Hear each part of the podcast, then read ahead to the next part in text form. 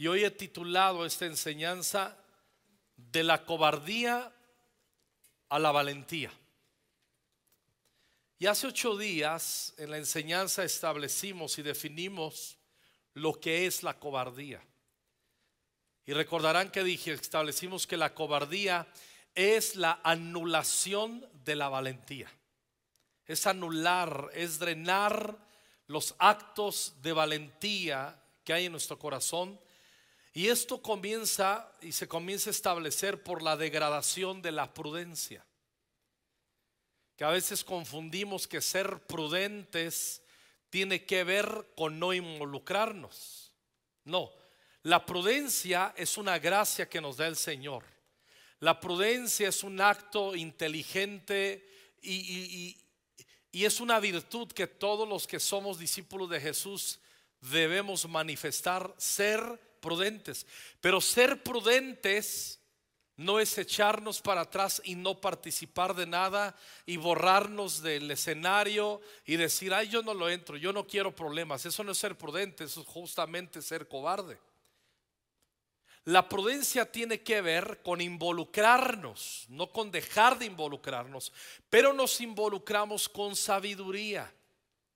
Esto quiere decir que hablamos sabiduría, pensamos con sabiduría, aportamos sabiduría. La prudencia tiene que ver con involucrar, con involucrarnos de la manera correcta. Prudencia no tiene nada que, que ver con abrirnos, como dicen los jóvenes, o huir y yo no quiero problemas, ay yo no me meto, eso no es ser prudente. Imagínense que, nosotros como pastor, yo como pastor viera un problema en la, iglesia, en, la iglesia, en una familia, que es un problema descarado y yo decía, ay ando muy cansado emocionalmente, ay yo no me meto, ay que se hagan bolas, ellos ya conocen al Señor, ay ellos ya leen la Biblia, ay que se hagan bolas, que se den con pared. ¿Eso sería prudente mío? No. Mi tarea es ser un obispo un obispo es ser un supervisor, es poner la lupa, es decirle, pero ¿qué te pasa? Y, eso, pero tengo que hacerlo no con intemperancia, tengo que involucrarme con sabiduría. Estoy poniendo un ejemplo, pero tú debieras de hacer lo mismo. Acabo de mencionar que un discípulo de Jesús una discípula de Jesús le tiene que caracterizar en su vida la prudencia. Y ya dijimos que no tiene nada que ver con no involucrarme. Al contrario, es involucrarme a fondo, pero con la sabiduría que da el Espíritu Santo. En Hebreos capítulo 12, recordarán que hablamos y mencioné muy por encima cómo la amargura el, autor de Hebreos dice, tengan mucho cuidado que no haya raíces de amargura en ustedes y por ella ustedes sean afectados y logren contaminar a otros. La amargura se transfiere, la amargura se contagia. Es un espíritu que tiene la capacidad de modificar de la alegría llevar a la amargura y al mal, a la mala leche a muchos. De igual manera dijimos que también tiene la misma capacidad y, y el mismo potencial todos los actos de cobardía. Recordarán que hablamos de jueces capítulo 7, donde Gedeón, Dios le pide que vaya, que haga una proeza, logran la proeza pero antes de esto hace una depuración del ejército y de 32 mil soldados. El Señor le dice, son muchos, se van a dar el crédito y yo no voy a recibir gloria y ustedes van a quedar engañados creyendo que fueron sus fuerzas quienes les dieron la victoria. Y hace un llamado y dice, quien tenga cobardía, regrésese a su casa. Y para sorpresa de Gedeón, se fueron 22 mil y quedaron 10 mil. Luego logró la victoria con 300. Lo que quiero destacar y recordar es que Dios no se conecta con los corazones que tienen cobardía. Y también mencionamos Deuteronomio capítulo 20. Los oficiales de los ejércitos tendrían que pasar revista ya al último, un poquito antes de irse a la guerra, y tendrían que advertir, si tienen cobardía en su corazón, regresense a su casa para que no transfieran la cobardía que hay en sus corazones, no la transfieran a los demás. Y ahí está escrito en la palabra. Quiere decir que la cobardía, lo mismo que la amargura, se pueden transferir. La cobardía tiene el poder de ir sacando y de ir drenando nuestra valentía y compromiso y trasladar nuestro corazón al terreno de la desobediencia y al desafío de desobedecer, de, mandar a la goma la voz de Dios. Recordarán, el primer rey de Israel, recordarán que fue Saúl. Y antes que Saúl fuera ungido como rey, ¿recuerdan de dónde lo fueron a sacar? Cuando antes que lo ungieran, lo sacaron del bagaje, de la paja. Lo fueron a sacar de en medio, estaba escondido entre la paja porque tenía mucho miedo del desafío que le esperaba por delante, estaba acobardado. Y acuérdense que a Saúl estaban escogiendo porque era el más atlético, era el más alto, era el que tenía unas condiciones físicas impresionantes. Él sobresalía de todos los habitantes de Israel, de Judá, él sobresalía de todos ellos, destacaba. Pero aunque tenía una apariencia de un hombre guapo, de un hombre alto, hombros arriba que todos, atlético, al último en su corazón había cobardía. Cuando lo sacan de ahí lo ungen como rey, la unción del Espíritu Santo viene sobre él. Y no tenemos tiempo, pero recordarán que hubo momentos en el que Saúl, Saúl experimentó un toque del Espíritu Santo sobre él extraordinario.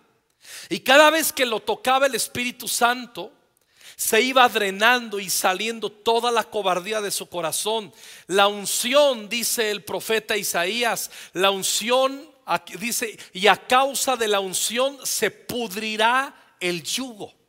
La unción del Espíritu Santo que viene a través, que se manifiesta a través de la comunión, lo que sucede con la unción es que se pudre todo aquello que permitimos que Satanás estableciera y encadenara nuestras vidas, todos los yugos, todo lo que nos impide ser lo que Jesús espera que seamos. No hay manera de ser libres si no es por causa de la unción del Espíritu Santo. No hay forma. Entonces cada vez que venía el Espíritu Santo sobre Saúl, recordarán que aún algunos decían, cuando cayó el Espíritu Santo sobre él, decían, wow, Saúl entre los profetas.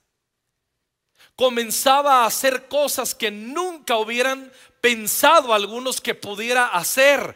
Comenzaba a hacer lo que estaba a ojos de muchos imposible que fuera. Pero la unción nos muda en otras personas. Recordarán que vino el Espíritu sobre él y registra la escritura. Y vino el Espíritu Santo sobre Saúl y fue mudado en otro hombre. La unción del Espíritu Santo, la intervención del Espíritu Santo en nosotros cambia completamente, transforma nuestra manera de pensar, de vivir, nuestras perspectivas, nos hace, nos asemeja a Jesús, nos capacita para hacer lo que Jesús espera que hagamos. Es maravillosa la unción de Dios. Somos nada sin la unción del Espíritu Santo. Por eso tenemos que buscar esa unción. Por eso tenemos que estar conectados a la presencia de Dios. Ese es un deber de todo discípulo y discípula de Jesús. En otras ocasiones les he comentado la etapa entre mis 11 y mis 19 años. Sucedieron historias que no voy a narrar ahora, pero en resumen me dejaron atado, acomplejado. Recordarán que yo era incapaz de pensar o creer que alguien pudiera interesarse en mí y por ende yo nunca pensé que pudiera ser de bendición para alguien. Yo creía con todo mi corazón que nací para ser un florero y un inútil. Yo creía con todo mi corazón que no había esperanza para mi vida. Pero lo creía con todo mi ser. Era algo que era, era una convicción, obviamente que no venía del Espíritu Santo, era un espíritu de engaño. Pero cuando recibí el bautismo del Espíritu Santo, cuando el bautismo de fuego del Espíritu cayó en mí a los 19 años, algo comenzó a modificarse cuando la unción de Dios vino a mí. Esa cobardía comenzó a drenarse y comenzó a crecer, comenzaron a manifestarse actos de valentía que yo por ningún motivo tengo la capacidad de hacer hasta hoy, hasta hoy día.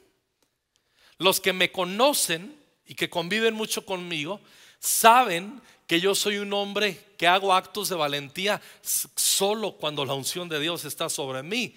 Los que están cerca de mí saben que soy un hombre que soy súper propenso a la cobardía.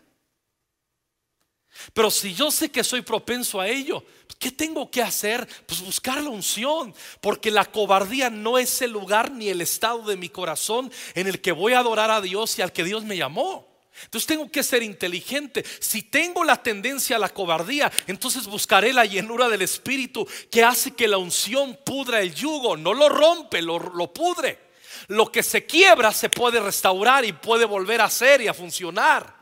Y la unción del Espíritu Santo tiene la facultad de hacer que se pudra todo aquello que ha estado deteniéndonos y echándonos a perder la vida.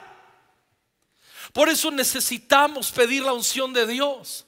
Yo cuando veo a muchos jóvenes, hombres o mujeres, que oras por ellos y son bien tímidos y no hablan con nadie, yo cuánto anhelo y yo sé lo que es estar metido y estacionado en esa situación y yo sé que la única solución es la llenura del Espíritu Santo. Nos cambia, nos muda en otros hombres, en otras personas. Saúl, el primer rey de Israel,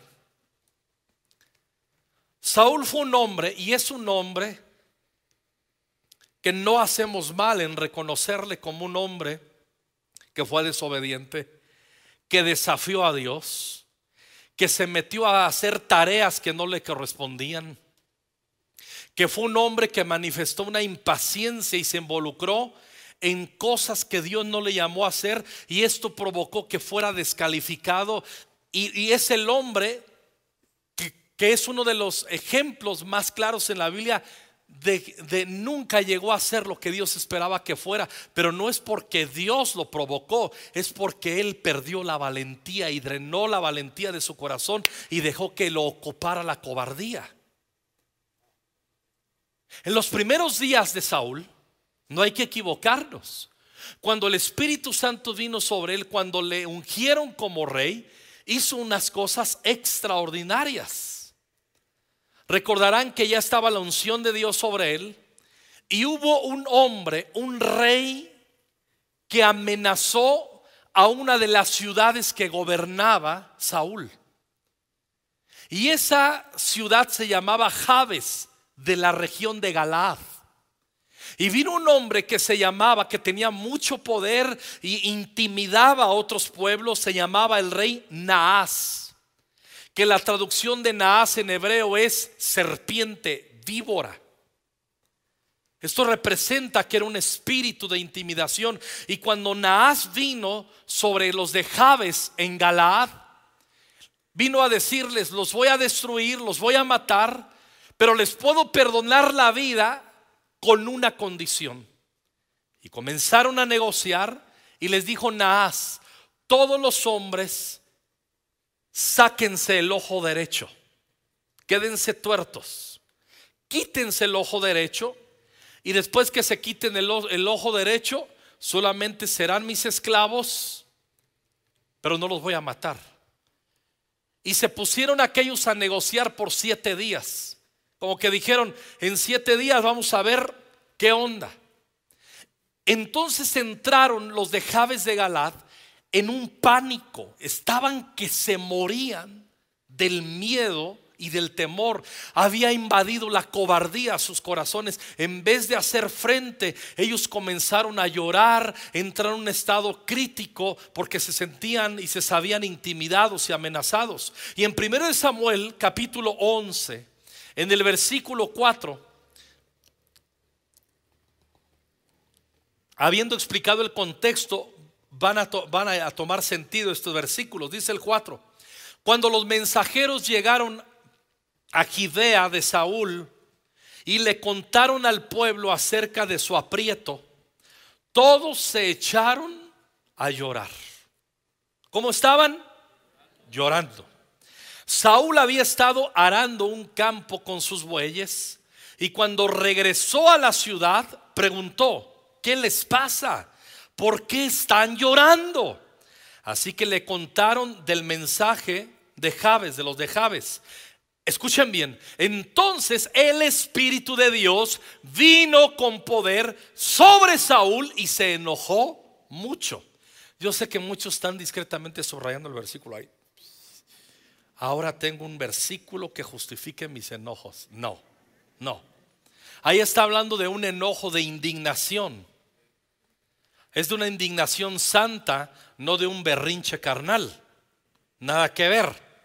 Pero entonces dice que vino el Espíritu, se indignó, se enojó mucho Saúl, así que tomó dos bueyes, los cortó en pedazos y envió mensajeros para que los llevaran por todo Israel con el siguiente mensaje. Escuchen lo que hizo Saúl. Esto es lo que le pasará a los bueyes del que se niegue a seguir a Saúl y a Samuel a la batalla. Los obligó a ir a la batalla. Les dijo, dejen de estar llorando, órale, a la guerra. No es tiempo de llorar. No es tiempo de considerar las voces del enemigo. Es tiempo de ir a la batalla. Y quien no salga a la batalla, no solamente de los de, los de Javes, quien no salga a la batalla, voy a coger sus bueyes y los voy, les voy a menguar sus corrales y sus bendiciones.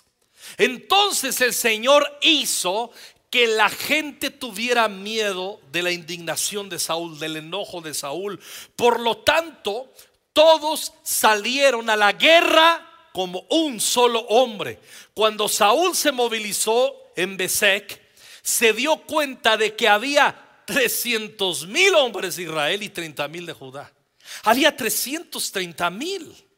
Entonces Saúl envió a los mensajeros de regreso a Jabes de Galaad para decir, miren lo que le mandó decir a sus hermanos. Los rescataremos mañana antes del mediodía. Cuenten con nosotros.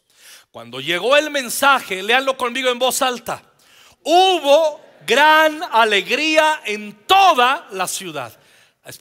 No los sacó de un espíritu de cobardía, no los trasladó al gozo.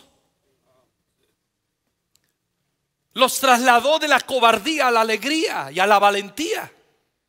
Pero eso sucedió cuando la unción del Espíritu Santo vino sobre él. Escúchame bien, cuando la unción del Espíritu Santo está en ti, tú no te imaginas lo que puedes provocar en corazones que están apocados y acobardados, que están metidos en una bronca.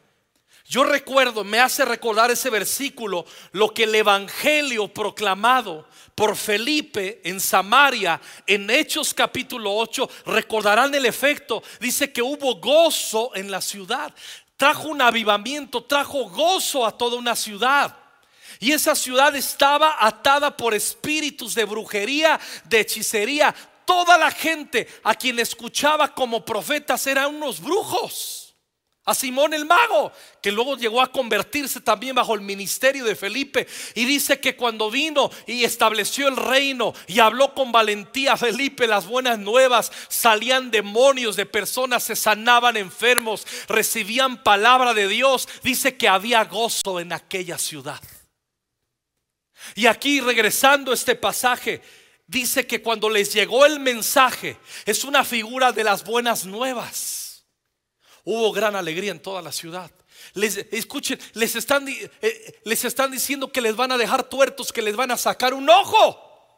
Y de repente llega las buenas nuevas que hay un ejército con 330 mil que los va a liberar. Se convirtió todo ese, ese ambiente en el corazón de derrota se trasladó a ánimo, a gozo, a victoria y esperanza. Pero la raíz, los autores de esa transformación fueron hombres que abandonaron la cobardía. Solamente la iglesia de Cristo en todo el mundo, solamente tú con la palabra que Dios ha puesto en tu boca, esa palabra que encuentras cada mañana como discípulo, como discípula, esa unción del Espíritu Santo que Dios ha puesto en en ti que debes de creerla, que tienes que echarla a andar, que tiene que fluir de tu interior. Esa es la unción que cambia el ambiente de tu ciudad, de tu familia, de tus amigos, de tu trabajo. Dios ha puesto unción en ti. Dios no te dio espíritu cobarde. Dios te dio espíritu de poder. Y cuando hablamos de poder es de saber cambiar, poder cambiar ambientes por la unción del espíritu que está en ti y por la palabra, por el tesoro de la palabra que está en ti. Hay que predicar el evangelio. Lo que hace que callemos es la cobardía y Dios no nos hizo cobardes. Dios no me hizo cobarde. Yo lo descubrí a los 19 años. Ahora, ¿qué es la valentía? La valentía no, es ser intemperantes. Miren, en estos días, el 14 en la noche, uno de los juegos fue la lotería. La lotería histórica de nuestra cultural. Y se acuerdan y nos reparten las cartas ahí y sale, acuérdenme, el borracho. ¿Qué más sale? La bandera. Díganme otros. ¿El qué? El diablito. El negrito. La sombrilla. La bandera. ¿Eh? ¿El qué? ¿El, el qué? ¿El melón? Creo que en la semana tengo que jugar lotería el melón y me acordaba. Ah, pero hay un personaje, ¿se acuerdan? ¿El qué? El valiente. Y cómo nos pintan y cómo desde niños nos han ayudado en ese tipo de juegos y Hollywood y películas a creer que alguien es valiente. ¿Cómo lo ponen ahí? Enseñando el pecho, con una camisilla aquí amarrada desafiando y con un machete en la mano.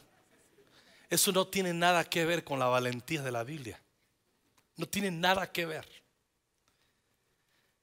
Y nosotros hemos creído que la gente valiente es la que habla bien, la que tiene facilidad de palabra, la que es elocuente, la que logra movilizar gente, los que logran tener influencia con su temperamento impresionante. Wow, qué personalidad tiene. ¿Eso qué tiene que ver? Eso no tiene nada que ver con valentía.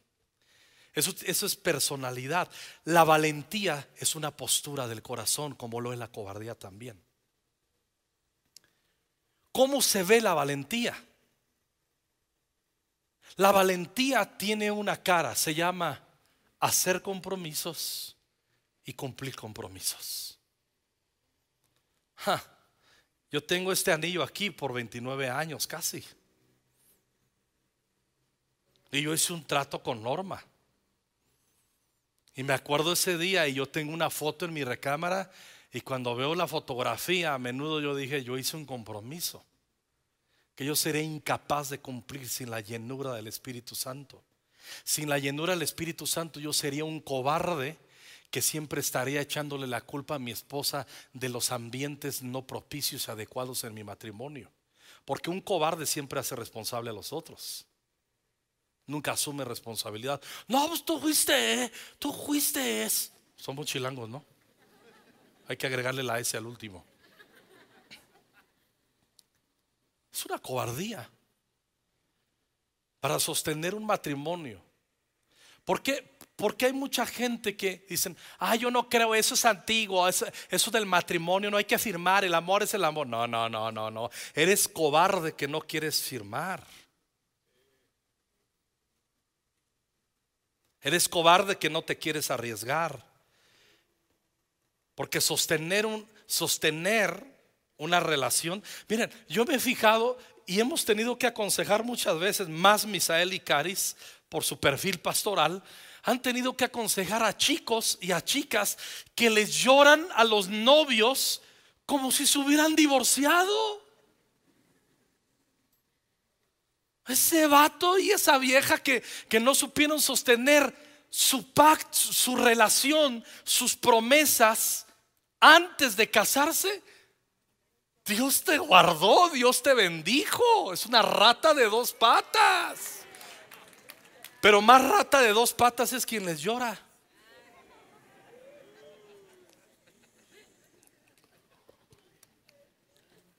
¿Cómo le vas a llorar a alguien que ni siquiera firmó en el registro civil, ni siquiera pagó por una boda, y ya estás sintiendo que se te fue el amor de tu vida? Eh, maté un conejo y se me fue. ¿Cómo puedes creer eso? Ah, pero cuando llegamos al matrimonio, miren, con este anillo te tomo por esposa y prometo amarte, cuidarte, estar contigo hasta que la muerte nos separe. Hay muchos que no, pues hasta que la otra nos separe. ¿Cómo que la otra? La muerte, la muerte. Ah, pues dila que la otra es la muerte, no la otra. Igual ellas cuando nos dicen con este anillo también te tomo por esposo y voy a guardar el pacto. El matrimonio no es, escuchen bien, no es el matrimonio para nada un cobarde puede sostener un pacto matrimonial. Para nada. Y la cobardía puede disfrazarse de bien decir, la verdad te quiero decir, no eres tú, soy yo. Si tú eres el cobarde. ¿Quieren que les cante la canción del cobarde en el matrimonio? Usted es la culpable de todas mis angustias. Cántelo, levante sus manos y dígalo. De todos mis. Tú deberías de ponerte a primera fila cada domingo aquí. ¿Usted es la culpable? Un cobarde en el matrimonio siempre le está echando la culpa a su cónyuge. Claro que tenemos que admitir que nuestros cónyuges se equivocan al igual que nosotros, pero no eches la culpa. Por eso la cobardía, hermanos, es un espíritu. Recordarán que Saúl logró traer alegría a la ciudad. Fue un tipo que se plantó y se fajó. Pero algo sucedió en el corazón del rey Saúl. como nos puede suceder. Yo conozco gente que ha sido bien cobarde y de repente viene el Espíritu de Dios sobre ellos y dices, ¡oh, qué padre! ¡Wow! ¡Qué compromiso! Valentía es compromiso. Y hay gente que dice, ah, no, yo mejor, yo la verdad, la verdad, la verdad, mejor como dice Eclesiastés, es mejor que no prometas si no vas a cumplir y yo por eso nunca prometo. No, la esencia de Eclesiastés no es enseñar eso, es al contrario, llevarte al compromiso hasta cumplir, hasta que te cueste, hasta que dejes el pellejo ahí en el cumplimiento de tu promesa. Chicas, se tienen que casar con alguien que sea cumplidor de promesas. Que aunque se echen un round, pueda llegar el momento en el que se asome y te diga, hija de Dios, I love you, te amo. Eres ah, Yo así le digo a Norma, ya cuando nos, echamos el pleito, busco el momento para decirle, aunque eres hija de Dios, te amo. Y voy a estar contigo y sácate por allá, I love you. Yo soy más espiritual que ella. ella le, no suban y pregúntenle, está en la oficina allá. Chicas, chicos, alguien valiente no es el que tú lo ves. ¿Qué pasó, carnal? Y con una personalidad extrovertida. ¿Eso qué? ¿Eso qué? Un valiente es el que hace compromisos y va a dejar la piel para cumplirlos. Ahí me han llegado muchos, llegan, pastor, este, pues eh, voy, voy a abandonar una temporada, eh, eh, la tarea que usted me dio. La tarea, ni que haya sido tan bueno como para abandonarla.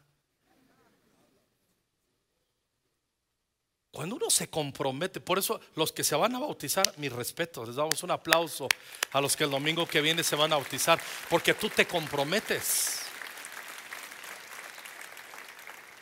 Dios no nos hizo cobardes. En números capítulo 13 y 14, no vamos a tener tiempo de leerlos, los voy a narrar para aterrizar.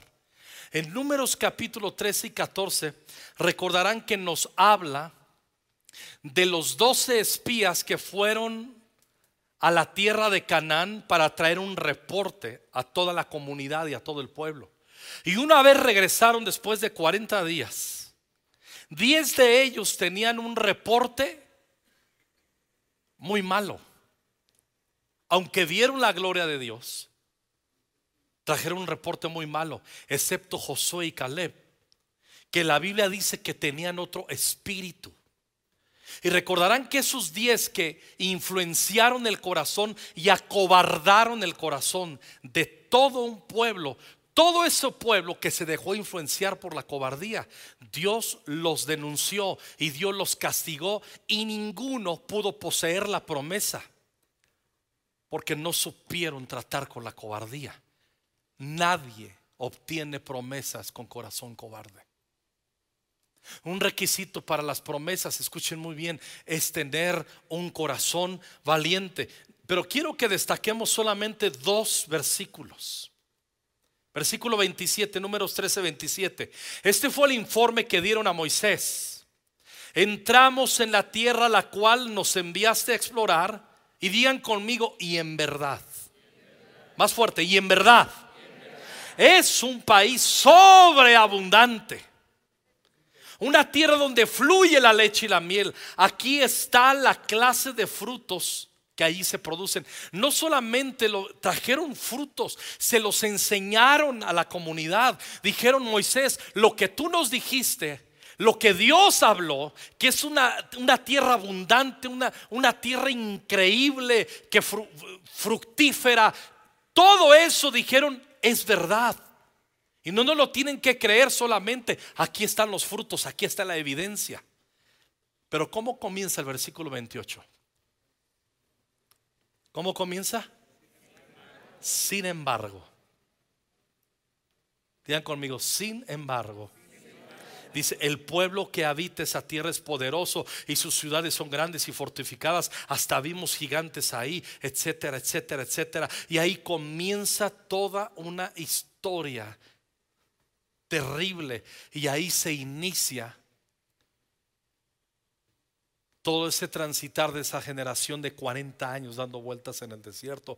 Lo que los introdujo a 40 años en el desierto de dar vueltas fue la cobardía que no trataron. Y tuvieron la oportunidad porque estaban Josué y Caleb como referencia de los que salieron de los únicos que lograron en una generación quitar sus pies de Egipto para plantarlos en Canaán fueron Josué y Caleb, nadie más. No tenemos tiempo para leer, pero les voy a decir lo que registra el reporte de los diez espías es este. Sin embargo, hasta vimos gigantes. No podemos ir contra ellos. Son más fuertes que nosotros. Comenzaron a divulgar, dice un versículo, un mal informe era opuesto a la palabra del Señor. Seremos devorados si lo intentamos. Al lado de ellos somos como saltamontes y asimismo ellos nos miran. Todo eso lo vas a leer que los diez espías, los que no tenían un espíritu de fe, de confianza, los que, los que sostuvieron la cobardía en su corazón, lograron contaminar a toda una generación. Esa generación no entró a la tierra de Canaán porque Dios se echó para atrás, sino porque ellos no se alinearon en la fe a lo que Dios había hablado. Dijeron, em, es verdad lo que dice Moisés. Sin embargo, cuidado con traer sin embargos a la verdad de Dios. Y ahí es donde se sostiene nuestra fe. Ahí es donde hay que leer la Biblia. Ahí es donde yo, miren hermanos, yo soy una bestia comiendo promesas. Yo no crea que soy nada más de los que leo la Biblia para ver qué les doy el domingo, porque siento que es mi responsabilidad y lo es. No, no, no, no, no, no. Yo leo más la Biblia porque conozco mis tendencias a la cobardía. Yo sé que si me descuido, voy a entrar a los sin embargos.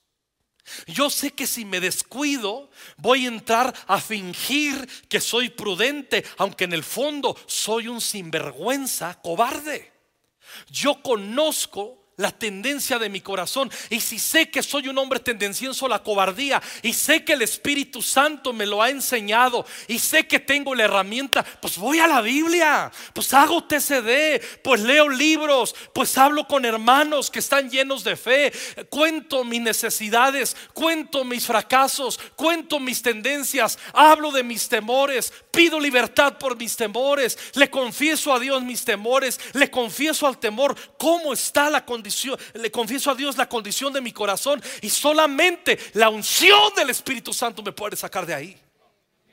Lo mismo debe suceder en ti. A veces creemos, no es que, pues yo nací con el chip y en modo cobarde. Así soy yo. Soy así. Así nací y así Ay, ahora resulta que no se lo sabe. Solo los roquitos cantan esas conmigo. No, no somos cobardes. No. No confunda, escuche muy bien, que su salida de Egipto es la promesa de su Canaán. No lo confunda. Haber salido de Egipto no significa que ya entraste a las promesas. Solo la promesa primaria de liberación. Pero toda la vida abundante que está por delante, entre las salidas de Egipto y la entrada a Canaán, vas a encontrar luchas y batallas. Vas a encontrar guerras. El apóstol Pablo nos advierte en un montón de versículos. ¿Cuál fue la actitud de aquellos que se comieron los reportes de los diez cobardes? De los diez espías cobardes. La comunidad, lo van a leer en los versículos, capítulo 13 y 14 de números, la comunidad comenzó a llorar a gritos sin control alguno. Dos, comenzaron a protestar contra Aarón y contra Moisés. Hablaban que Egipto y la esclavitud que habían dejado atrás eran un mejor escenario para ellos y para su descendencia que la tierra que el Señor mismo les había prometido. ¡Qué mentira! Se pusieron a gritar, ojalá nos hubiéramos muerto en Egipto. Ojalá nos hubiéramos quedado ahí, pero Dios nos ha traído aquí y nos ha metido aquí porque nos quiere matar. Nos hubiéramos quedado en Egipto. Espérame, las promesas de la tierra prometida. Un cobarde siempre se acomoda al pasado. Los cobardes tienen el don de amoldarse al pasado y de nunca abrazar desafíos para el futuro. Ese es el don de los cobardes. Tienen el don de amoldarse y de vivir en el pasado y en el presente buscan la manera de evadir compromisos y no funcionan para el futuro. Yo no quiero vivir así. Yo no quiero ser un cobarde. Ah, no, no, no, no, lo dije mal. No es que no quiera ser un cobarde, es que no puedo ser un cobarde si soy un discípulo de Jesús. No puedo. Muéstreme un versículo donde Jesús fue un cobarde y dejo de ser un seguidor fiel de Él.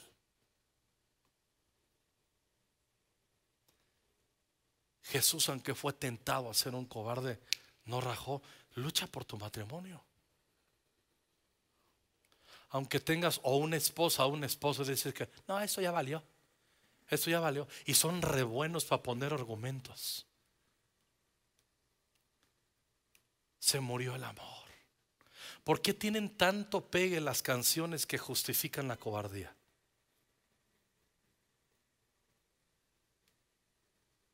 El amor acaba.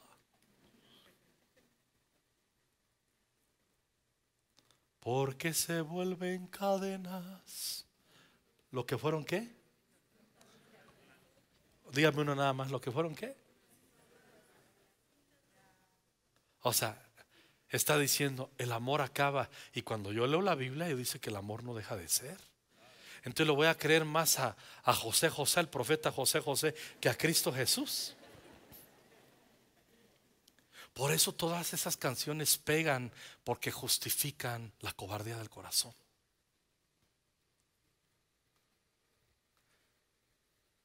A mí me impacta cuánta burrada escuchan nuestros jóvenes aquí en la iglesia.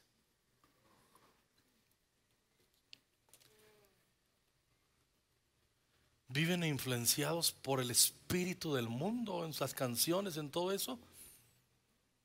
Confunden lo que es el amor.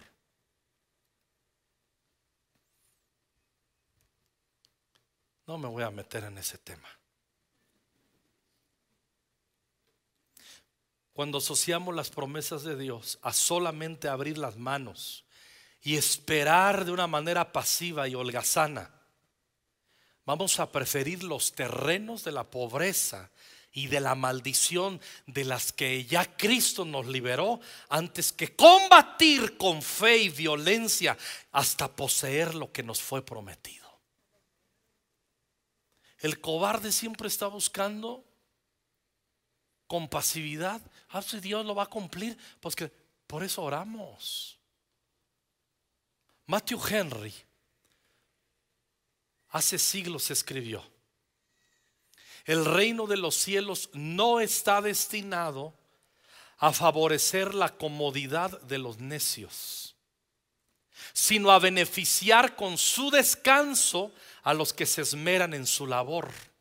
Ojalá viésemos muchos poseídos de esta santa violencia en su deseo de alcanzarlo. Y cuando yo hablo reino de los cielos, no piensen ir al cielo. El reino de los cielos comienza aquí en la tierra. Hay muchos que no entienden que el, reino de Dios está entre nosotros. El reino de los cielos, la consumación es que estaremos en el cielo, pero no quiere decir que comience en el cielo. Es aquí ahora. Pero solamente si vivimos de una manera valiente, siendo cumplidores de promesas, cumpliendo nuestros compromisos en la iglesia, en el hogar, en el trabajo. Mira, si tú tienes, ayúdame por favor alguien en el piano, si tú tienes papás o mamás que no les caracteriza la valentía, yo no hablo de que sean buena onda y extrovertidos, no, eso es su temperamento. No, valentía es que se comprometen, que cumplen. Y muchos de nosotros crecimos con padres que no sabían cumplir sus promesas. Yo tuve un papá que era un, un, hombre que tenía un carisma increíble. Cuando mi padre murió, nunca ha existido un sepelio de tantas cuadras detrás de una carroza porque mi papá era una celebridad en el pueblo, en el rancho. Cuadras completas. Se murió Don Chava, se murió el buena gente, se murió el hombre alegre, se murió el hombre que cantaba en las cantinas y que lo que agarraba se lo daba a los pobres. O mi papá era un tipazo, pero no sabía sostener lealtad y fidelidad a mi madre. Se fugaba por ahí con otras mujeres. Yo necesitaba un padre cumplidor de promesas, no un padre admirado por sus buenas obras por los otros. Y cuando descubrí eso dije, no le voy a dar eso a mis hijos. Yo quiero modelarle a mis hijos valentía. Pero no es con el machete aquí, ¿qué onda, qué onda, carnal? No, no, no, no. Valentía que, que digan mis nietos un día, ese viejo cumple su palabra. Que mi esposa esté enamoradísima de mí, porque lo que hablo lo cumplo. Que seamos una iglesia que entre todos nos admiramos por cumplir nuestra palabra, por sostener nuestra palabra. Usted es valiente si sostiene su palabra, hace compromisos si sostiene su palabra. Hay muchas chicas que dicen, ay no, es que ese muchacho, pero es, así como que quiero que sea un poco más varonil. Más varonil es un cumplidor de promesas. ¿Para qué quieres un guapito, hablador, buena onda, bla, bla, bla, guiri, guiri, pico de oro, que no sabe sostener, ni siquiera llevarte al cine? ¿Sí me explico? A ver quién se le acerca a Hannah.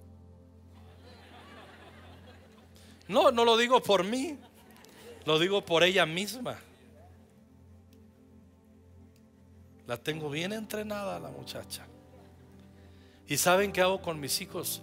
Los entreno a que sean hombres, que no sean un par de maricones. Que sean hombres que cumplen su palabra. Que sean hombres que ganan el corazón de una chica que habrá de ser su esposa porque los ven que son cumplidores de palabras. Eso es la valentía. Eso es la valentía.